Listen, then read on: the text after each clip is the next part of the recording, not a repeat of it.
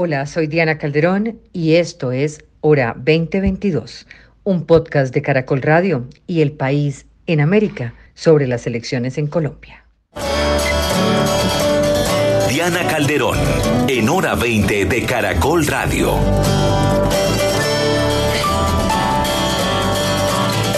Bienvenidos hoy en Hora 20, un debate para entender las conclusiones que quedan a partir de los resultados de las elecciones del pasado domingo. Vamos a dar una mirada a la construcción de la gobernabilidad, a los planes de gobierno, a las cargas políticas en adelante. Después una mirada a las alianzas que empiezan a conformar y de manera en que se va a moldear una futura gobernabilidad. También una opinión de lo que sigue ocurriendo en Medellín a nivel institucional y por último, lo que pasa mucho más lejos en Shanghái. Sandra Borda, politóloga, profesora de la Universidad de los Andes y columnista, gracias por estar con nosotros. Buenas noches. Hola Diana, muy buenas noches. Un saludo a los compañeros de mesa y por supuesto un gusto también acompañar a la audiencia hoy. Con nosotros también Federico Arango, periodista, editor de opinión del diario El Tiempo. Hola Federico. Hola Diana, hola a todas, todos. Eh, muchas gracias por la invitación. Muy contento de estar aquí esta noche. Rodrigo Pombo, también con nosotros, abogado, profesor, miembro de Visión Colombia 2022. Gracias por acompañarnos. Diana, muchísimas gracias por la invitación y manifiesto mi enorme felicidad de volverme a encontrar con Sandra, con Jairo y con Federico, porque hace ya varios programas no nos veíamos y me tiene muy contento. Y me gustaría, Jairo Libreros, bienvenido, profesor, abogado. Diana, buenas noches, un saludo especial para Sandra, para mis compañeros de debate, la felicidad es compartida, doctor Pombo, y a toda la audiencia, una feliz noche. Pues vamos a empezar hablando de este panorama político, de la consolidación de las dos candidaturas que pasan a la segunda vuelta, de las alianzas políticas y de la manera como se configuró el nuevo país. Surge el interrogante de cómo lograrán la gobernabilidad. Será clave para tener el apoyo popular de la ciudadanía, pero al tiempo, cómo se va a ver reflejada esa relación y las mayorías que se den en el Congreso e incluso la gobernabilidad que se tenga sobre instituciones, sobre las propias fuerzas militares. Por otro lado, la ciudadanía eh, por el lado de la ciudadanía, obtener la mayoría de los votos no se traduciría en un gran apoyo popular, pues el actual presidente Iván Duque llega a la Casa de Nariño con 10.3 millones de votos, pero solo seis meses después de arrancar su gobierno. Em, la desaprobación ya era del 63% según la encuesta Inbamer Poll, mientras que en el Congreso, que se posesiona el próximo 20 de julio, las cargas en términos de gobernabilidad pues son varias. En el Senado hay una distribución de 25 senadores de izquierda, 13 con los verdes, eh, que en las alianzas cada vez se mueven más hacia Gustavo Petro, y por otro lado un bloque de partidos tradicionales con 57 escaños en los que se encuentran algunos como el liberal, el conservador, Cambio Radical, la U y el Centro Democrático, los cuales en las elecciones de marzo lograron 9.4 millones de votos, los mismos partidos que apoyaban a Federico Gutiérrez en la primera vuelta. Y por el lado de la Cámara la distribución es similar, 32 escaños a la izquierda, 19 al centro, 110 con estructura tradicional de partidos. En el caso de Rodolfo Hernández, que sacó 5.9 millones de votos, este domingo con su movimiento Liga de Gobernantes Anticorrupción, en marzo logró dos curules en la Cámara de Representantes. En ambos casos existe el antecedente de gobernabilidad en las ciudades que dirigieron. Petro fue alcalde entre el 2012 y 2015, una alcaldía que se movió entre la destitución de su cargo, los problemas con su gabinete y avances en asuntos sociales y de seguridad, mientras que en el caso de Rodolfo Hernández fue alcalde de Bucaramanga entre 2016 y 2019, terminó su gestión con una aprobación del 72%, pero rodeados de escándalos como el del actual proceso judicial en el caso de Vitalogic. Eh, hay hoy también en medio de esta distribución ahora de apoyos y de adhesiones varias cosas por analizar dentro del Centro Esperanza de una decisión de dejar en libertad a sus miembros. Ya varios de los candidatos, como lo anticipamos en el confidencial, se han ido con Petro. Luis Gilberto Murillo se ha ido para donde Petro. Desde la campaña de Federico se anunció que votará también por Rodolfo, mientras que todavía no hay un anuncio oficial de la decisión que tomarán otros partidos. Me gustaría empezar antes de las preguntas que tienen que ver con la gobernabilidad y que no he tenido la oportunidad de escucharlos a ustedes, preguntarles ¿Cuál es el país que hoy leen? Decantado ya pasadas estas 48 horas. Sandra. Pues Diana, yo digamos con, con, un poquito más de tiempo para leer eh, los resultados y, y, digamos discutiendo con colegas y demás, eh, hay varias cosas que llaman poderosamente la atención de lo que sucedió el domingo. Una eh, muy particular eh, tiene que ver con algo que ya había empezado a pasar en las elecciones al Congreso y que se terminó de consolidar en estas elecciones presidenciales, y es que la base electoral rural del centro democrático, de la derecha, se terminó de erosionar. Si usted mira los datos con cuidado, se da cuenta que una muy buena parte del electorado en las zonas rurales del país que tradicionalmente votaba por el centro democrático, por la derecha, esta vez acompañó en una muy buena parte a Rodolfo Hernández. Eh, no completamente, obviamente, porque estaba compitiendo con Federico Gutiérrez, pero eso le da unos señas eh, bien interesantes acerca de dónde está el lugar en donde es más fácil para Rodolfo Hernández conseguir votos hacia una segunda vuelta, que es justamente en ese electorado eh, rural y de derecha. Ese es el sitio natural en donde, en donde tiene más posibilidades de ampliar su, eh, de ampliar su base y de ampliar su votación para la segunda vuelta, lo que hace, entre paréntesis, tremendamente paradójico eh, que el pacto histórico en su estrategia electoral le esté ayudando acusándolo de uribista, porque ese es justamente el sitio donde necesita crecer. Entonces, es, es muy raro que piensen que eso lo va a terminar afectando negativamente y no que lo va a ayudar. Em, entonces, creo que, que, que esta nueva fuerza política que representa Rodolfo Hernández está nutriendo en una muy buena parte de la debilidad eh, y, del deterioro electoral del centro democrático. Eso para empezar. Em, la otra cosa que creo que, que, esto ya es un lugar común en los análisis, pero que de todas formas es importante subrayar, es que el comportamiento electoral de la gente en las elecciones al Congreso eh, tiene unas lógicas muy distintas al comportamiento electoral en las elecciones a la presidencia. Eh, mientras que al Congreso se siguieron eligiendo los partidos tradicionales, no hubo un proceso de renovación enorme, a pesar de que el pacto histórico ganó 20 curules, pero digamos, los partidos tradicionales mantuvieron un número importante de curules. Eh, en las elecciones presidenciales los partidos políticos no jugaron un papel fundamental. Eh, eso puede querer decir en una muy buena parte que las lógicas de votación son totalmente distintas o simplemente pues que el clientelismo y la maquinaria funciona mucho más eficientemente cuando se trata de las elecciones al Congreso, pero que no es fácil poner a funcionar la maquinaria en favor de uno u otro candidato presidencial. Eh, a pesar de que había digamos, eh, partidos políticos que estaban, digamos, tratando de activar la maquinaria en favor de Federico Gutiérrez, esa no funcionó del todo. El caso de la costa atlántica me parece el más elocuente de todos. Terminaría simplemente por señalar eso no quiere decir necesariamente que los dos candidatos ganadores estén totalmente despojados de maquinaria y que, y que, y que sean las candidaturas que perdieron, particularmente la de Federico Gutiérrez, la única que represente las formas de hacer política electoral tradicional. Digamos, el pacto histórico también tiene maquinaria, eh, ahí no hay que llamarse engaños. Una muy buena parte de los votos en Bogotá son el resultado de una clientela que se construyó durante eh, la época de gobierno de Gustavo Petro como alcalde. Ahí operan lógicas muy eh, complejas eh, que no necesariamente nos pueden llevar a concluir entonces que Rodolfo Hernández y Gustavo Petro son candidatos de opinión mientras los otros eran candidatos de, de maquinaria. Yo creo que es un error incurrir en esa diferenciación Creo más bien que estamos viendo formas distintas de operar de esa maquinaria y el proceso de gestación de maquinarias y de clientelas nuevas que funcionan en formas eh, ligeramente distintas a como funcionaban en el pasado en el escenario de los partidos tradicionales. Jairo. Diana, hay dos temas que me parecen a mí muy interesantes. Yo creo que uno puede ver esta elección como una etapa más de una estela de cambio de comportamiento que podemos identificar quizás en el mes de noviembre del año 2019, en donde empezamos a ver un descontento popular con los gobiernos de una manera diferente. El incidente de Dylan Cruz, Sandra escribió un libro muy interesante sobre el particular. Lo que ocurrió luego en septiembre del 2020 nos lleva al estallido social del 2021 y creo que con esta elección no solamente se confirma que ese descontento hace parte ya de una estela de cambio que todavía no sabemos a dónde nos va a llevar y ahí queda implícita la relación de lo que van a ser los escenarios de gobernabilidad de cada uno de estos candidatos eventualmente como presidentes en la Casa de Nariño.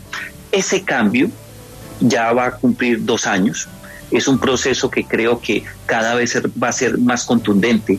Y lo que resalto de estas elecciones es el portazo en términos electorales que un sector muy amplio de la sociedad le da a la élite política, como ha ocurrido en otros lugares de América Latina, registrado por el último Latino Barómetro del año pasado. ¿En qué consiste ese portazo contra la élite política? Diana, antes de elecciones, la gran mayoría de encuestas confirmaban que dos de cada tres ciudadanos que decían que iban a acudir a las urnas eh, querían el cambio.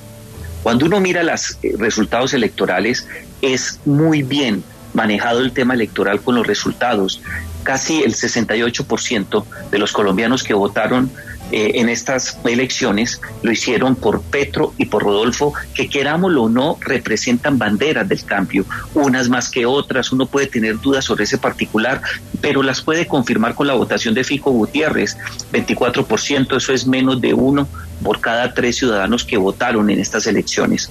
Yo creo que está claro que hay un rechazo profundo a los partidos políticos que también va a tener repercusiones en los escenarios de gobernabilidad y de manera particular los cinco partidos políticos más fuertes dos tradicionales, dos mucho más recientes, pero también con las mismas prácticas perversas de los partidos tradicionales, son los grandes derrotados. Partido Liberal, Conservador, Cambio Radical, Partido de la U y especialmente el Centro Democrático.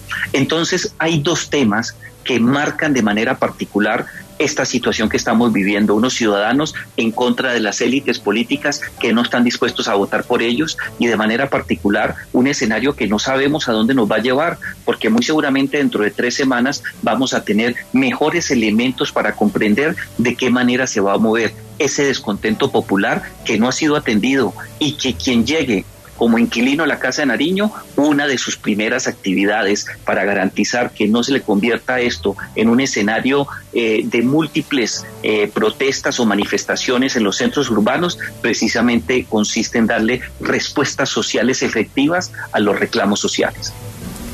Los escucho, Federico, Rodrigo Pombo. ¿Cómo vieron este proceso electoral? ¿Cuáles son las conclusiones 48 horas después? ¿Cómo decantan el resultado? Bueno, yo creo que algo importante y más después de, oír eh, a Sandra y a Jairo es eh, cómo entender eh, el cambio, ¿no? Porque claramente, pues el primer análisis es sí, hay un mensaje de cambio, tenemos a, dos candidatos en la segunda vuelta parcialmente alejados de, los partidos tradicionales, de las estructuras tradicionales, con los matices que bien señalaba, que bien señalaba Sandra. Eh, pero yo creo que falta mucho y, es fundamental y eso es también pues que en las, las, campañas lo deberían tener más presente porque sobre todo en el pacto histórico no parecen tenerlo eh, tan presente que contiene ese deseo de cambio y muchas veces caemos en el error de amarrar eh, cambio con quizás eh, revolución, quizás con transformación de fondo del orden social, de las estructuras de poder, una cantidad, y no necesariamente pasa por ahí. Eh, yo, yo veo, y sobre todo en el electorado de quienes votaron por Rodolfo Fernández, sí, un deseo de cambio, pero cambio a medias, un cambio que básicamente no, ponga en riesgo lo ganado, porque finalmente son electores que con todos los tropiezos que ha tenido este país, con todos los han mejorado su situación en los últimos 15 años, en los últimos 20 años, con todo lo que ya sabemos que, que ha impedido que sea, digamos, mayor el momento de su calidad de vida, es, es un electorado que tiene algo que perder y que de pronto, eh, más que una transformación, digamos, en que haya un mayor sentido colectivo en la gestión del Estado, una mayor redistribución, eh, simplemente están, eh, están anhelando un relevo arriba, un relevo arriba que, que implique la salida de quienes tradición, pues quienes tradicionalmente han tenido el poder por la llegada de alguien que viene con unas promesas maravillosas, fantásticas, eh, deslumbrantes. Y aquí cierro lo, segundo que quería, como que me parece súper importante entender aquí, es eh, el cansancio, ¿no? Con, con, la corrupción o con las formas de gestión del Estado de, de, pues, a quien, de quienes fueron castigados eh, con el voto, un poco que a veces hay como una sensación de sorpresa que, yo no entiendo, pues eh, la ciudadanía no, no son marcianos, eh, han sentido, han vivido como en su municipio, en su departamento, hacen una obra y se hacen con los, con los materiales más baratos, viven como a la así pues a sí mismo al pariente a la pariente le para acceder a un cargo público tienen que pagar comisión bueno todas las prácticas que, que bien conocemos y que están en muchos casos desmadradas como bien lo sabemos y que ven como los entes de control también están cooptados esto es una realidad, ¿no? Esto es una realidad que lo viven los colombianos, las colombianas día tras día y que pues, el hastío frente a eso se traduce en el voto por quien además supo en la lógica y en el lenguaje que hoy, que hoy en día más es más efectivo, el de TikTok, eh, prometerles una, utopía. Rodrigo Pombo. Pues yo, me sumo a la palabra de moda el cambio. Creo que eso es indiscutible y creo que es el gran mensaje eh, que revela una decisión político-electoral. Eh, pero si ustedes me lo permiten, yo lo enfocaría desde un plano un tanto distinto. Yo creo que este eh, pasado domingo se vivió un capítulo de una novela con varios capítulos que apuntalan hacia el mismo fin. Es decir, si ustedes cogen 11.6 millones de votos de una consulta anticorrupción, si ustedes cogen además los eh, votos que sacaron eh, los líderes regionales en las principales ciudades del país, alcaldía de Bogotá, de Medellín, de Cali, ni qué decir el laboratorio que se vive en, el Magdalena, Nariño, pues es una prueba tradicional ya de, de, esta política. Es decir, eh, y después pasamos a el 13 de marzo del 2022, otro capítulo de un reflejo de una sociedad que cambió. Y yo no creo que haya sido fruto de las elecciones las elecciones no están cambiando a la sociedad, sino es todo lo contrario. La sociedad que cambió está reflejando ese cambio en la intención de su voto. Y esta sociedad que cambió, yo como la leo eh, en estas, eh, eh, en estos últimos, no sé, tres o cuatro años, pues básicamente yo lo que estoy viendo es que es una sociedad que en términos generales demanda un rol del Estado en nuestras vidas mucho más protagónico, intervencionista, demanda un rol del Estado que deje de ser árbitro para convertirse en partícipe, en un agente no solo económico, sino de movilización cultural y política. Eh, yo creo que la gente está viendo con enormes celos instituciones tradicionales sobre las cuales, para bien o para mal, se cimentó Colombia, particularmente tres, las fuerzas militares, los partidos políticos tradicionales y la concepción, digamos, em, eh, de las iglesias o de la espiritualidad, creo que eso ha cambiado fundamentalmente las bases culturales y de comprensión de una Colombia en el siglo XXI. Yo creo que la gente está viendo de muy distinta manera la forma de relacionarse con el empresario, con el sector productivo en general, y allí incluyo, por supuesto, a las más de 1.600.000 MIPIMES formales y 5 millones de MIPIMES informales que hay en Colombia, eh, la forma de ver el emprendimiento, el hacer riqueza, el, decirse públicamente rico, pues creo yo que ha cambiado. Hoy en día creo que se asemeja injustamente con eh, corrupción, con algo mal visto, eh, con algo perverso, algo antiético e inmoral. Creo también que la concepción de las libertades de los colombianos eh, sobre el eh, relacionamiento entre nosotros y, cómo deberían ser, por ejemplo, las relaciones obrero-patronales versus los asociados de los apps en las tecnologías, el tema de la tributación. Ahí me gustaría, Rodrigo, precisamente eh, frente a lo que usted dice y teniendo en cuenta los perfiles de las personas que han resultado elegidas en esta primera vuelta, ¿cómo se imaginan ustedes que van ellos a tener la gobernabilidad? Digamos que eh, en el escenario de dos candidatos que acuden al antisistema, que acuden a criticar el funcionamiento del sistema como tal, ¿cómo se imaginan que va a ser la gobernabilidad? ¿Basta con tener mayorías en un Congreso? Miremos, por ejemplo, el caso de Rodolfo eh, y ampliada esa gobernabilidad, no solamente en términos del Congreso de la República, sino de todo el aparato institucional, al que definitivamente han criticado y sobre el cual han planteado su campaña. Entonces, imaginémonos, por ejemplo, el escenario de Rodolfo Hernández de resultar electo. Tienen dos representantes hoy en la Cámara. ¿Creen que esa es la única fuerza política que tiene Rodolfo en el Congreso o esto empieza a evolucionar de otra manera dependiendo de las adhesiones o cómo se aproximan ustedes a ese escenario? Si me permiten, para hilar la idea y le doy la palabra, por supuesto, a todos los demás, pero, pero me parece una muy buena pregunta porque lo hilo con lo que estoy diciendo. Como quiera que repito, hay, hay, hay no solo una época de cambio, sino un cambio de época. Y, y, y, estamos en eso. Eh, pues evidentemente una eh, candidatura y una eventual presidencia del doctor Rodolfo Hernández, a mi juicio, se vería de la siguiente manera. Pues aparentemente no tiene otra alternativa para llegar a, al poder que con los votos de la centro, centro derecha y derecha, es decir, los 5 millones de votos de Federico Gutiérrez, más los 300, 350 mil de Salvación Nacional, junto con los cristianos, más o menos, y algunos cositas de, de, digamos, de las Centro Esperanza, pero no creo que muchos.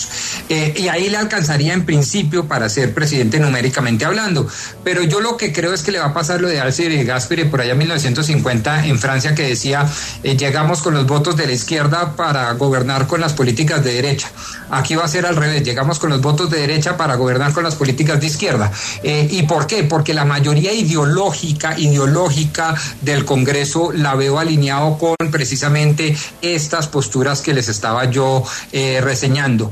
Eh, y me parece que entonces lo que le queda más fácil al ingeniero en tanto que pues no ha definido claramente su doctrina política, salvo decir no a la corrupción, no a la corrupción y no a la corrupción, pues obviamente le va a tocar alinearse con una doctrina que hoy en día es mayoritaria, no digo solo en el Congreso de la República, sino en el establecimiento colombiano. Claro, hay importantes matices, por ejemplo, en materia política extractiva, él quisiera intentar el fracking y el fracking de prueba, no lo van a dejar, pero bueno, eh, yo creo que él quisiera reformar las fuerzas militares, pero no hacer una revolución allí, pues seguramente tampoco lo van a dejar, pero bueno, él quisiera dejarle más juego a los empresarios. Allí va a tener unos limitantes eh, eh, ideológicos importantes. Entonces, yo sí veo eso. Yo creo que él llega con los votos de derecha, pero se podría alinear muy fácilmente con los de izquierda porque esa es la realidad política que le tocó vivir culturalmente a la nación y representada en los votos del Congreso y las regionales.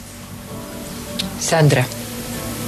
Yo sobre ese tema creo que hay, es preciso tener claras eh, o, reflexionar alrededor de tres ideas fundamentales, Diana, y las expongo rápidamente.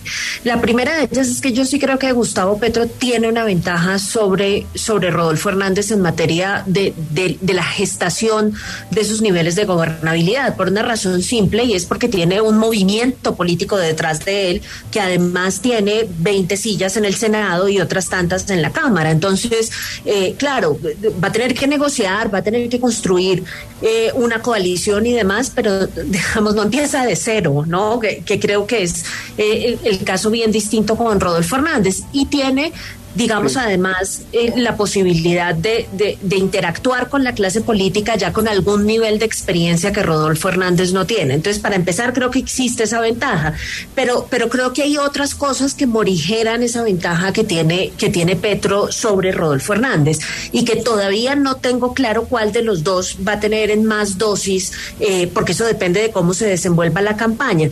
Una de las cosas que le va a permitir al, al, gobierno que llegue a negociar con mucha más facilidad con el Congreso y además negociar con mayores niveles de legitimidad va a ser el tipo de gobierno que constituya. Em, y eso no solamente pasa por tener un ministro del Interior eh, supremamente hábil y en capacidad de negociación, y no estoy hablando solamente de un político profesional, estoy hablando de una persona que, que no solo conozca el, el, el tejemaneje de la política, sino que además tenga legitimidad con la gente, que no tenga la reputación de ser una persona que hace tratos con el Congreso por debajo de la mesa, porque, porque la gente creo que parte de lo que está diciendo, escogiendo estos dos personajes, es que eso ya no lo tolera más. Entonces, el, tener un gabinete que le permita al gobierno eh, dar un parte de confianza en materia de gobernabilidad le puede incrementar la reputación o le puede eh, mejor incrementar la legitimidad con la gente y mejorarle su posición de negociación con el Congreso.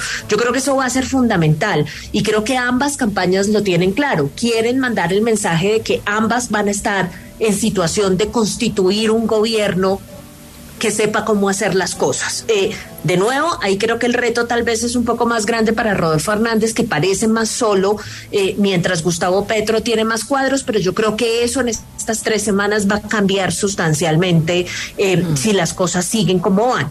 y, y terminaría por decir que si, si la gobernabilidad y la relación con el Congreso no funciona, no solamente pierde más el ejecutivo, pierde el Ejecutivo, pierde más el Congreso.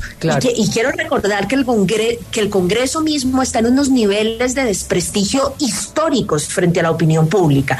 Los que van a tener que llegar a construir gobernabilidad y a, reconstruir su reputación son también las bancadas en el Congreso. No se pueden presentar solamente como obstruccionistas porque si no su reputación se va a terminar de ir para el estanco. Ya está en Pero más sí de control político real.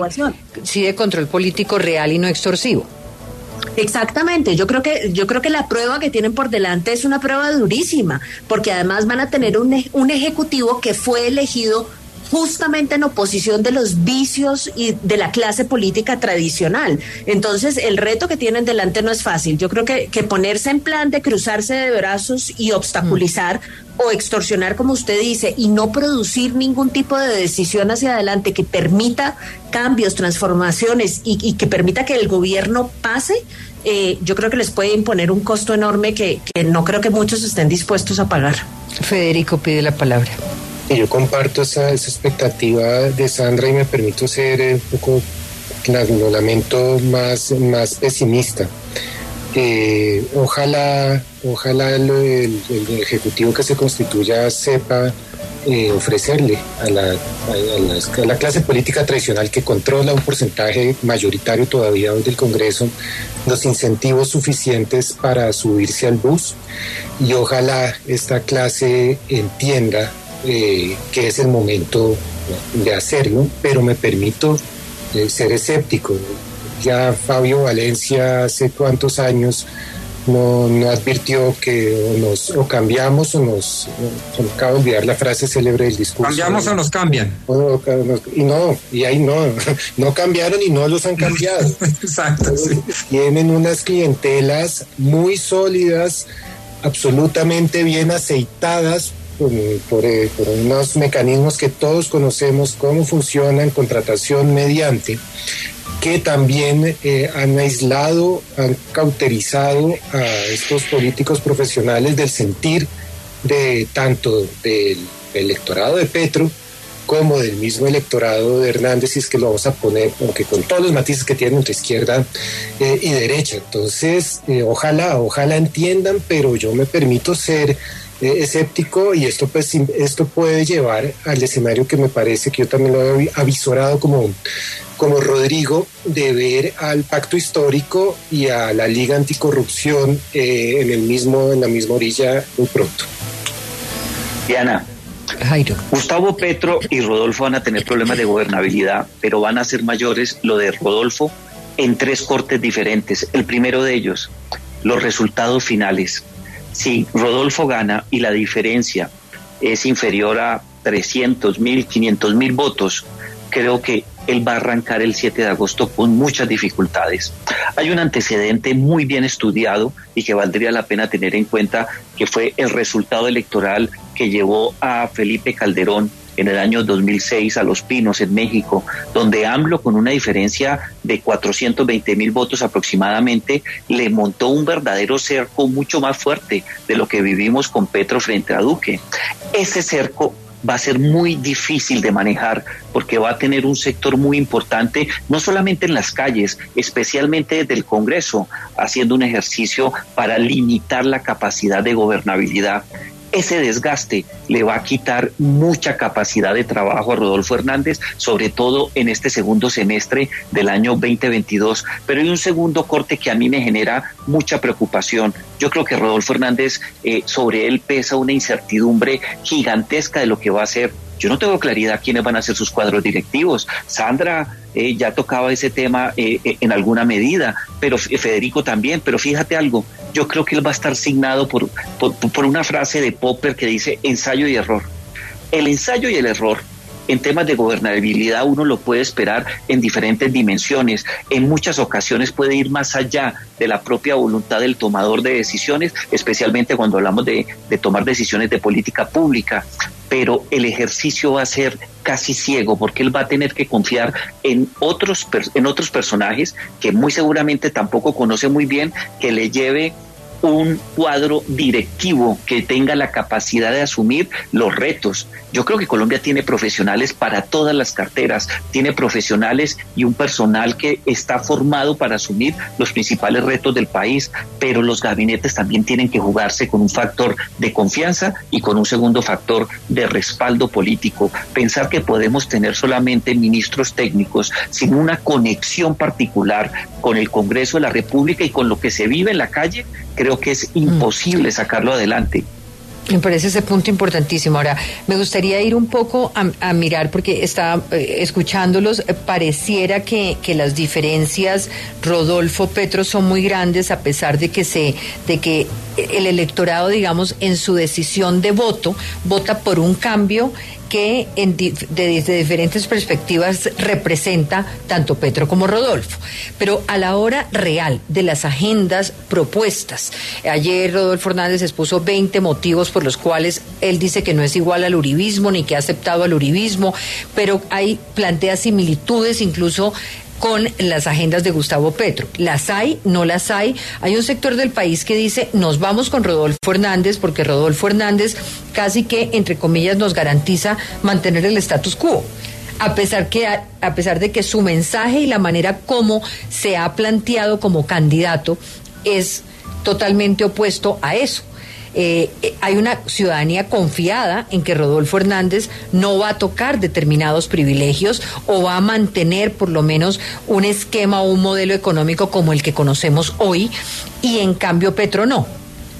¿Qué les dicen a ustedes esas agendas programáticas para poder establecer similitudes o diferencias?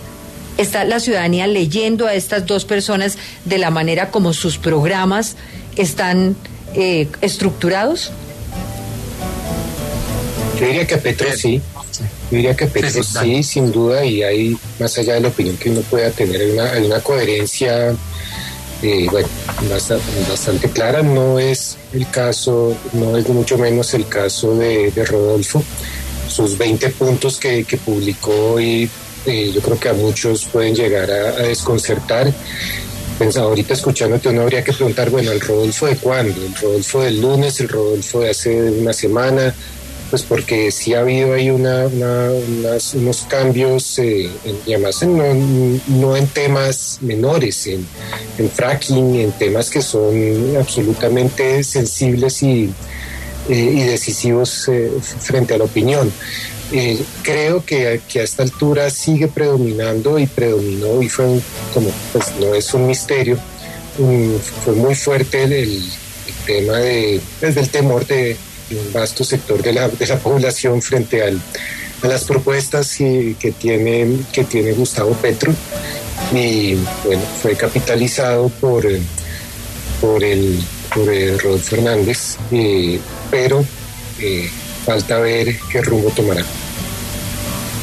Diana, yo creo que sí, hay una similitud de programas con base en lo que publicó eh, Los Trinos y de manera particular el documento que ya publicó de 76 páginas. Yo lo he visto por encima, el de Rodolfo Hernández, que empezó, por lo menos yo lo, lo recibí por, en las horas de la mañana.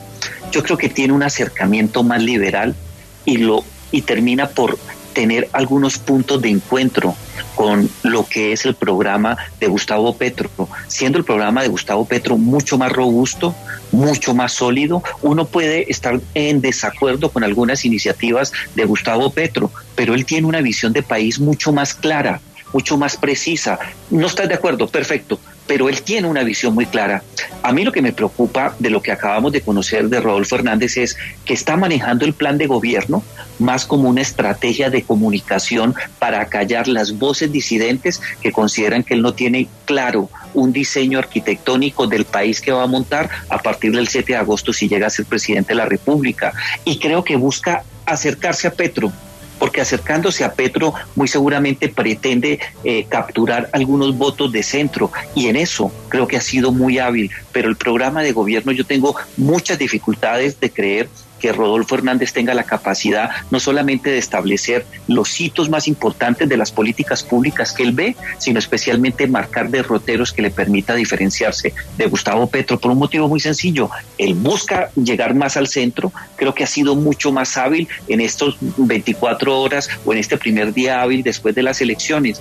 En cambio, Petro sigue siendo todavía disruptivo y Petro tiene un problema muy grande en materia de gobernabilidad yo creo que Petro va a tener una dificultad inmensa para garantizar el control de la fuerza pública. Es más, yo he escuchado aproximadamente 17 estrategias, las tengo apuntadas, he tratado de estudiarlas con mucho detenimiento en materia de seguridad, pero en ninguna de las estrategias está claro que el principal reto en el caso colombiano para Petro es garantizar la subordinación de las fuerzas militares a la Casa de Nariño como autoridad civil. Y ese problema no está resuelto. En el caso de, Rodolfo Hernández y en el caso de Petro va a ser una transición muy fuerte. Yo le temo más al tema de llenar requisitos, especialmente mediáticos, de un programa de gobierno, a tener un candidato que aun cuando uno no comparta todo, tiene una visión clara de país. Jairo, si me lo permite Diana, le voy a hacer un regalo público a Jairo Libreros. Eh, yo ya hice el ejercicio, lo vengo haciendo de tiempo atrás y le voy a mandar de una vez todo el resumen de los programas de gobierno de todos los candidatos y obviamente nos centramos en el de Rodolfo y en el del doctor Gustavo Petro. Eh, Ah, bueno, a todos, a todos, el trabajo. No, Diana ya se lo había regalado. A Diana ya se lo había regalado. a, mí no me lo, a mí no me lo mandó. Es que usted no mira en el WhatsApp. ¿En, qué era están? Es de no, no, no, a ver. cambio, las nuevas tecnologías. A ver, espere un segundo. No se ha recibido con cariño. En este momento, es, es, más, suspendemos el programa todos revisando el WhatsApp de Rodrigo Pombo, todos, todos. Ya, ya, se los mando en dos minutos, pero permítame hacer mi intervención radial. Ah, entonces no lo había mandado. A mí no me lo había mandado. No, no bueno, nadie, lo reviso. Bueno, miren. No, no, no. Además le voy a decir una cosa, ya no lo recibimos así con los cuatro, lo necesitamos actualizado. Ah, no, no, está actualizado. Pues, ahí están también el de Petro y el de Error. Bueno, pero sí, bueno, más pero lo manda. sí, señora, ya Yo, yo, yo soy de los que creo real y sinceramente y auténticamente en el voto programático. En mi vida he votado sin tratar de hacer un ejercicio lo más profundo sobre los programas. Y eh, de nuevo estoy con, con, con, con Jairo y, con Federico, eh, sobre todo con Federico, que también está de acuerdo conmigo en el sentido de decir, hay mucha afinidad por lo menos ideológica eh, entre estos dos candidatos. Es decir, no solo basta con decir no a la corrupción, eh, porque ese es un eh, discurso eminentemente agotable, absolutamente agotable muy rápidamente.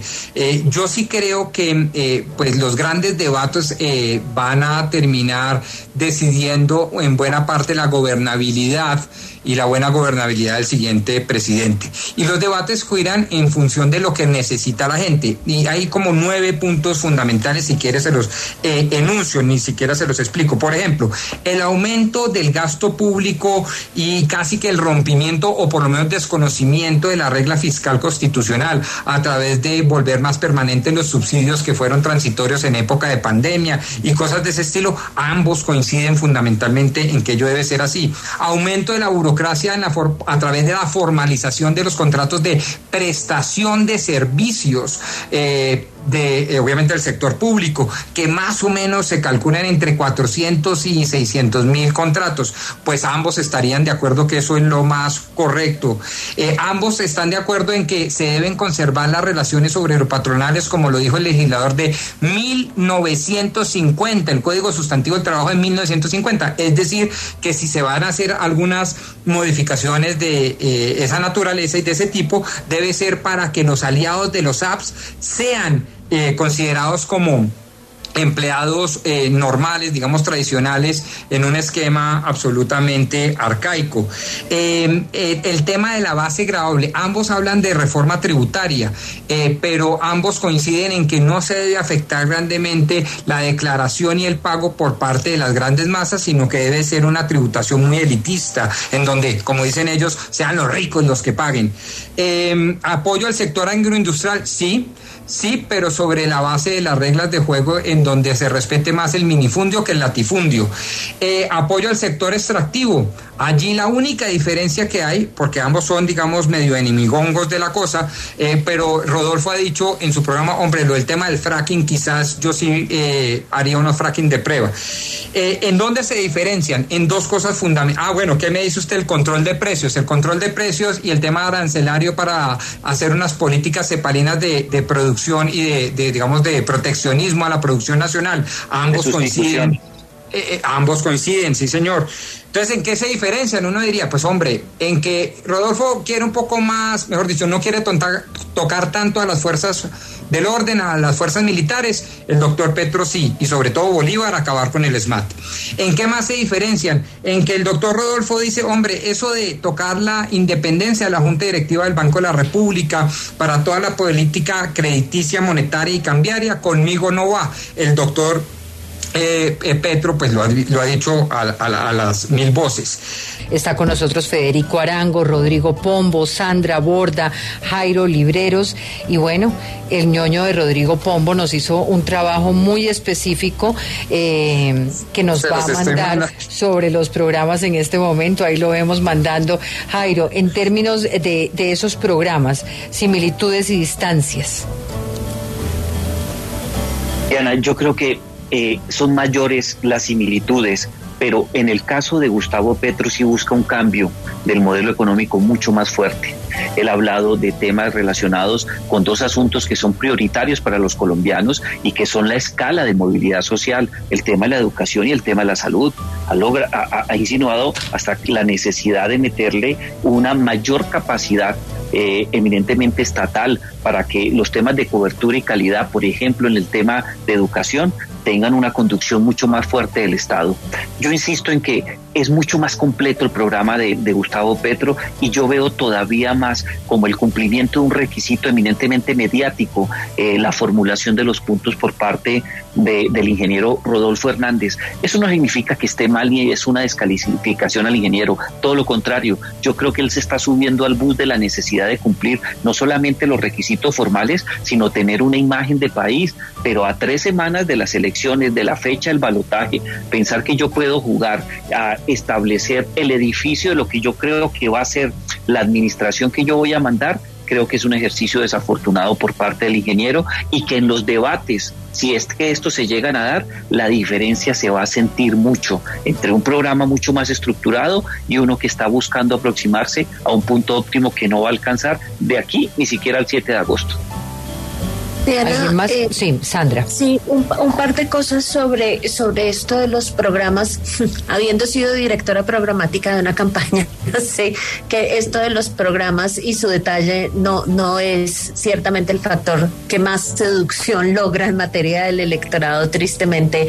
Eh, y, y, digamos, eh, hay gente que obviamente hace la tarea que, que hizo Rodrigo y que seguramente vamos a hacer nosotros desde el punto de vista comparativo, pero esa no es la mayor cantidad del electorado. ¿Y, qué es, cuáles son los sitios en donde yo creo que, que, lo programático entra a jugar un papel? A mí me parece, por ejemplo, que ese hilo que sacó Rodolfo Hernández ayer, em, eh, eh, esos 20 puntos en los que usted dice que se trataba de diferenciar del uribismo, creo que dejan ver cosas bien interesantes, porque como dice Jairo, yo creo que él está utilizando algunas dimensiones de su programa para seguir consolidando el discurso antipolítico del que ha venido hablando. Entonces, si usted se da cuenta, casi que sus propuestas se dividen en dos cosas que aparentemente son contradictorias, pero, pero no necesariamente lo son. Entonces, de un lado, reducción del tamaño del Estado, reducción de la burocracia, reducción de las prebendas a los políticos, casi que reducción del gasto público, eh, muy conservador en ese escenario, y de otro lado, en lo que los gringos denominan los famosos temas sociales, es súper liberal. Entonces, es a favor del aborto tal como lo contempla la Corte Constitucional, está a favor de los derechos eh, de las parejas LGTBI a adoptar hijos y, digamos a, que se le garanticen todos los derechos en general. Eh, creo que, que es casi que muy parecido a estos libertarios republicanos gringos, ¿no? Que son muy, pero muy conservadores en lo fiscal, en lo estatal, en las prebendas de lo público y al mismo tiempo son súper liberales eh, en, estos otros temas. Ahora, ¿qué, ¿qué es, cuál es el sitio? En donde yo siento que esto va a empezar a importar. Eh, probablemente lo de los debates va a ser, va a jugar un papel importante, pero, pero digamos, eh, eh, nadie realmente se ha demostrado en, en, miles de estudios que se han hecho que nadie cambia dramáticamente sus preferencias políticas por cuenta de un debate. Sí, eso, eso sucede cuando la gente está de pronto indecisa y lo ve y entonces dice me voy por aquí o me voy para allá, pero la gente que tiene sus preferencias políticas definidas no cambia de orientación política e ideológica por cuenta de un debate. Em, el, sitio donde esto puede empezar a generar un cambio eh, creo que tiene que ver con que superado el hecho de que los dos se están presentando como candidatos antipolíticos, la gente empiece a buscar eh, la gente empiece a buscar destrezas adicionales, empiece a buscar dominio de los temas públicos, empiece a buscar que se le garantice la capacidad de gobierno. Y, y, el sitio donde creo que Rodolfo Hernández va a patinar como candidato, él solo es ese, pero siento que va a tratar de subsanar esa deficiencia conformando rápidamente un, un, equipo de gente que le dé la sensación entonces, a la hablemos, hablemos ahí sobre todo, pero pero hay gente hablemos ahí entonces sobre la gente que puede llegar a estas campañas. Gente que garantice llenar eh, llenar digamos vacíos programáticos estructurales mentales eh, de idoneidad para determinados temas eh, y gente que también llega por política pura. Cómo están viendo ese escenario hoy en ambos candidatos eh, los que se están yendo para un lado y para el otro. Eh, por el lado de la coalición de la esperanza, que ya ayer lo anticipamos, algunos muy bravos porque nos habíamos anticipado, pero pues eh, se están dando las cosas como las dijimos, y otros de otros partidos que también ya han ido, digamos, como buscando de qué lado encontrarse. es, ¿Cómo están viendo las adhesiones? ¿Cómo están viendo esos que llegan? Llegan para enriquecer, llegan para estorbar, llegan para dañar. Diana, yo creo que la cantera ideal para los dos candidatos es el Centro Esperanza.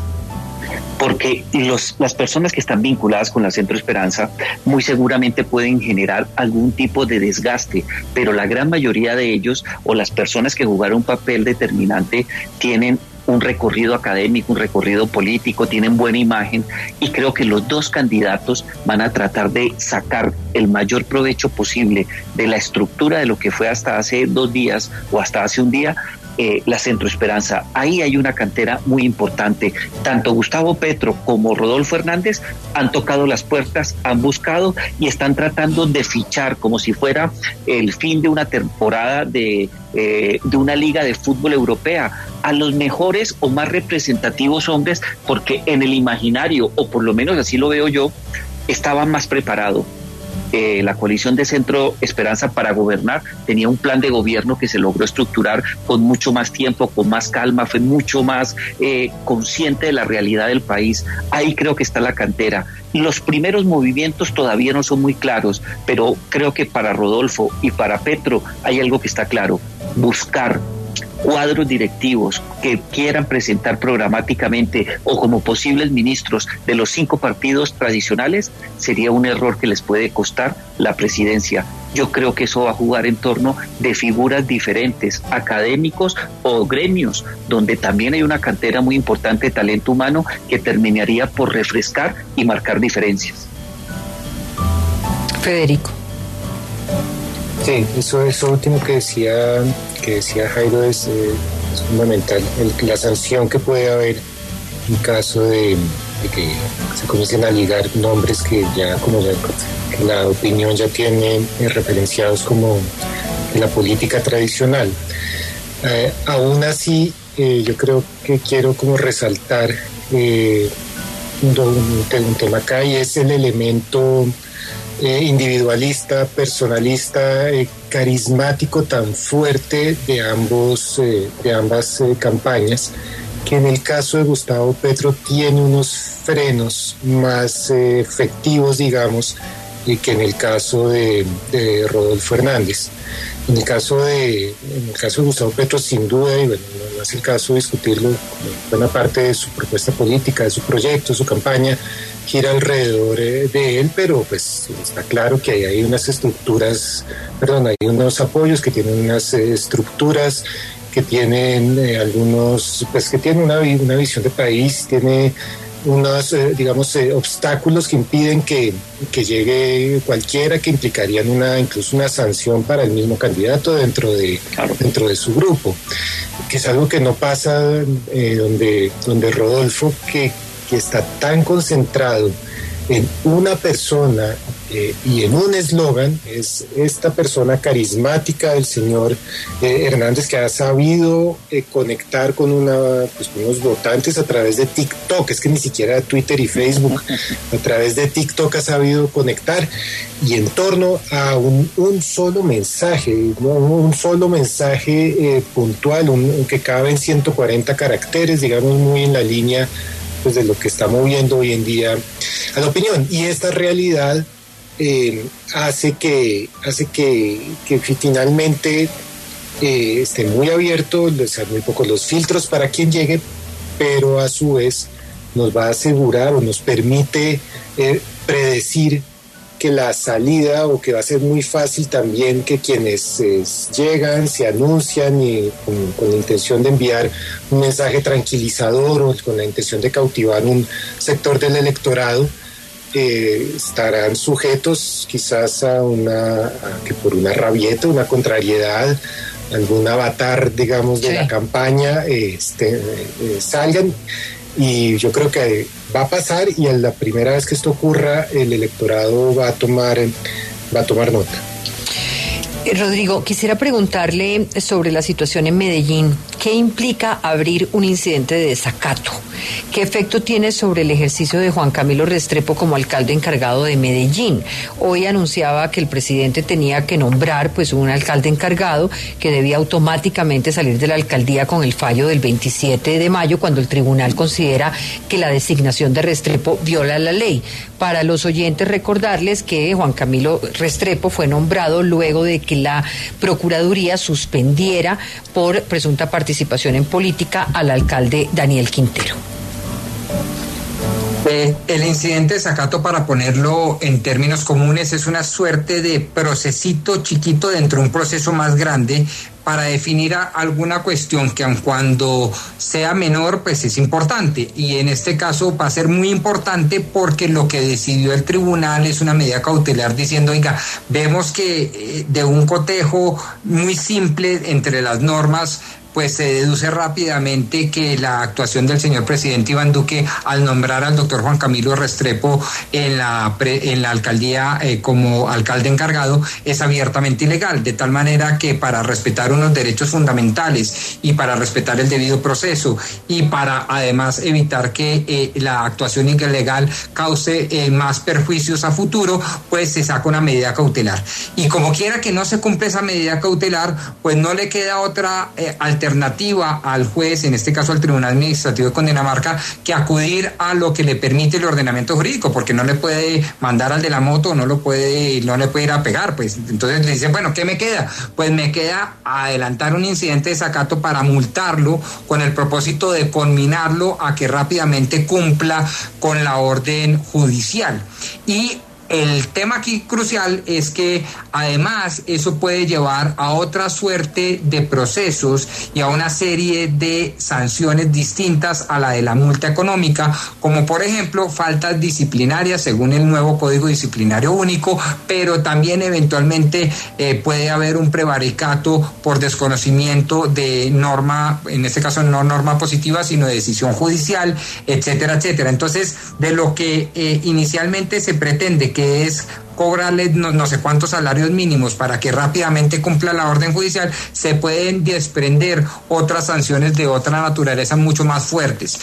Mm, con lo cual concluyo que pues es un tema muy grave y muy sensible. Uno debe cumplir, así no le gusten las decisiones judiciales. Claro, obviamente eh, este señor seguramente eh, puso abogados y están como en el trámite jurídico para defenderse en el procesito chiquito llamado incidente eh, y también garantizar sus derechos, pero, pero es, es, es difícilmente explicable, por lo menos desde el punto de vista jurídico, lo que se viene encima.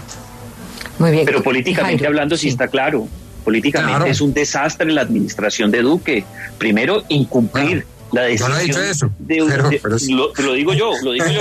Me parece que es un desastre porque es que una medida cautelar tiene que cumplirla de manera inmediata. No importa que yo solicite como parte involucrada en esa definición tan precisa del procesalista eh, Rodrigo. No importa que, que, yo solicite que me aclare. Procesalista, los abogados, ¿por qué se refieren entre ellos de esa manera? Eso es un insulto, eso es un insulto aquí entre colegas, aquí que pasa ah, por debajo. no, más o menos yo lo capté, sí. Bueno, pero la ciudadanía de Medellín, ¿cómo, ven ustedes todo este escenario para la gente en Medellín? Devastador. Sí, sí, además es que es la segunda ciudad del país que, que, no le faltan problemas. Estamos en campaña absolutamente tensa eh, yo hice el recuento, César, Antioquia, San Andrés se quedaron sin gobernador, el presidente, el ejecutivo nombró secretario mientras se resolvía el asunto. ¿Qué necesidad, qué necesidad de, generar este desgaste, de alguna manera de darle la espalda pues, a, la decisión popular? Es, no, definitivamente es desconcertante y sin duda pues peligroso, ¿no? Esta actitud de desafío, desafío ah, del Ejecutivo no, no le hace ningún bien a, a Colombia, al Estado de Derecho. Sandra, ¿usted qué iba a decir? Eso sin contar con que desde el comienzo ya se estaban haciendo todas las cosas mal porque la Corte Interamericana ya le había dicho a la Procuraduría que no podía hacer eso. Eh, digamos, todo, el, el, error del comienzo es básicamente que la Procuraduría insiste en que puede destituir funcionarios democráticamente electos cuando la Corte Interamericana ya dijo que eso no se puede hacer. Lo único que se puede hacer es destituir funcionarios a través de investigaciones penales y con, con una no, ya lo estoy viendo haciendo caras, don Rodrigo. ya, casi le vamos a dar la palabra. Clarísima la sentencia de la Corte Interamericana sobre ese tema. Y sin embargo insistieron en que la Procuraduría podía asumir esas funciones. Es un, es, son errores tras errores tras errores los que vienen eh, pasando no solamente en Medellín, sino en otros lugares del país. Yo, yo creo que parte de lo que hay que hacer pensando hacia el futuro, y en esto Rodolfo Hernández algo de razón tiene, la Procuraduría hay que acabarla. La Procuraduría le está haciendo política al Ejecutivo de forma vedada, y eso es una cosa que ya no podemos permitir, y además está constituyendo en un desangre presupuestal enorme, y está produciendo nada más y nada menos que estos niveles de inestabilidad y de falta de gobernabilidad en las ciudades. Eso, eh, o sea, estamos en un escenario sin sentido completamente. Rodrigo interpretación de mi amiga Sandra Borda llevaría, por ejemplo, a que la sección quinta del Consejo de Estado no puede adelantar las funciones jurisdiccionales porque ellos ciertamente no son jueces penales y tienen funciones constitucionales y legales en materia de faltas electorales. Eh, no, yo creo que la interpretación del doctor Ordóñez, después del doctor Fernando Corrillo y ahora de la doctora Margarita Cabello, eh, puede eh, políticamente no gustarme, advierto, pero jurídicamente es muy respetable. Hay un fallo de la Corte Interamericana, eso es cierto, de hecho hay dos fallos, uno de Leopoldo López y el caso de Gustavo Petro acá, que son antecedentes para eh, los países miembros, sí, es verdad, pero también es cierto, primero que la Constitución Política del 91 no está derogada, segundo que después de ese fallo se creó un nuevo Código Disciplinario Único que advierte las funciones jurisdiccionales en cabeza del Ministerio Público para que puedan adelantar este tipo de procesos y de sanciones y de medidas cautelares contra servidores públicos públicos de elección popular. Tercero, además es un absurdo pensar que hay actua en que, perdón, que hay magistrados como los del Consejo de Estado que a pesar de no tener eh, funciones penales o competencias penales no puedan ejercer sus funciones eh, judiciales, por ejemplo, en materia electoral. Y cuarto, lo que sí es cierto es que tenemos la Constitución y la ley colombiana. La pregunta es cuál aplicamos. Unas normas que nosotros no creamos a través del poder soberano o, aplicamos la Constitución política. Por eso, es que el bloque de constitucionalidad no come la Constitución, eso tiene que interpretarse armónicamente. No, claro. Ahora, podemos llegar a un acuerdo, podemos llegar a un acuerdo. Perdón, reformemos la Constitución y le quitamos, es más, reformemos la Constitución y quitamos el Ministerio Público, listo, si quiere. Pero si no les gusta, reformemos la Constitución y quitemos el numeral sexto del 267 que dice, el procurador puede sancionar incluyendo a los servidores públicos de elección popular. Y obviamente deroguemos la ley nueva. Bueno, pues pero hasta tanto Rodolfo, hasta tanto está, está no, Rodolfo que en caso de tensión entre la ley nacional y la jurisdicción internacional en materia de derechos, prima la jurisdicción internacional eso en materia eso de derechos. Eso no está tan claro, doctora eso Sandra, y no es por quitarle trabajo a los internacionalistas. No, no señor, no es por quitarle trabajo. No, pero es que el bloque constitucional se aplica con la constitución local y en dónde quedan las tesis monistas, es decir, la aplicación del poder soberano de los Estados miembros. Eso no está tan fácil, digámosle a los oyentes. Se resolvió lado y lado. se dijo que se usaba el bloque de constitucionalidad y, la, y lo dejaron clarísimo. En caso de tensión, prima garantizar los derechos por encima de cualquier pero legislación. Pero aquí, aquí se cumplió el fallo diciendo que se cambió el Código Disciplinario Único y se le entregaron funciones jurisdiccionales a la Procuraduría. ¿Qué hace? Pero Rodrigo, en caso Rodrigo. de se resuelve en favor del esquema de derechos y de los compromisos internacionales en materia de derechos colombianos. Eso sí lo resolvieron desde el primer momento clarísimo. Bueno, y Rodrigo, hay otro tema que, que, vale la pena tener en cuenta, que asuma funciones jurisdiccionales no lo convierte en juez. La Procuraduría Perdón. hace parte de un... A que sea inconstitucional la ley es otra cosa. Pero no hace parte. Y ahora, esa ley, esa, esa ley se creó por dos motivos, para burlarse del fallo del Tribunal de San José y para crear mil cargos que no han funcionado. Entonces, no, nosotros necesitamos que un juez no, penal falle, como dice la convención. No, pues se nos acabó el tiempo. Se nos acabó el tiempo, pero antes hay que preguntarle a Sandra que hoy tuvimos invitados a su perro y a su gato, ¿cómo se llaman? No, es solamente un perro, es Abby. Ahí no, está yo vi, yo vi un gato también atravesarse. Es la misma, lo que pasa es que se mueve como un gato. Mire, ahí ah. la está saludando. ¿Saben que estamos hablando? Muy bien, gracias a todos, una feliz noche. Muchas gracias, feliz noche. Feliz noche. Que estén bien. Feliz chao. noche, chao.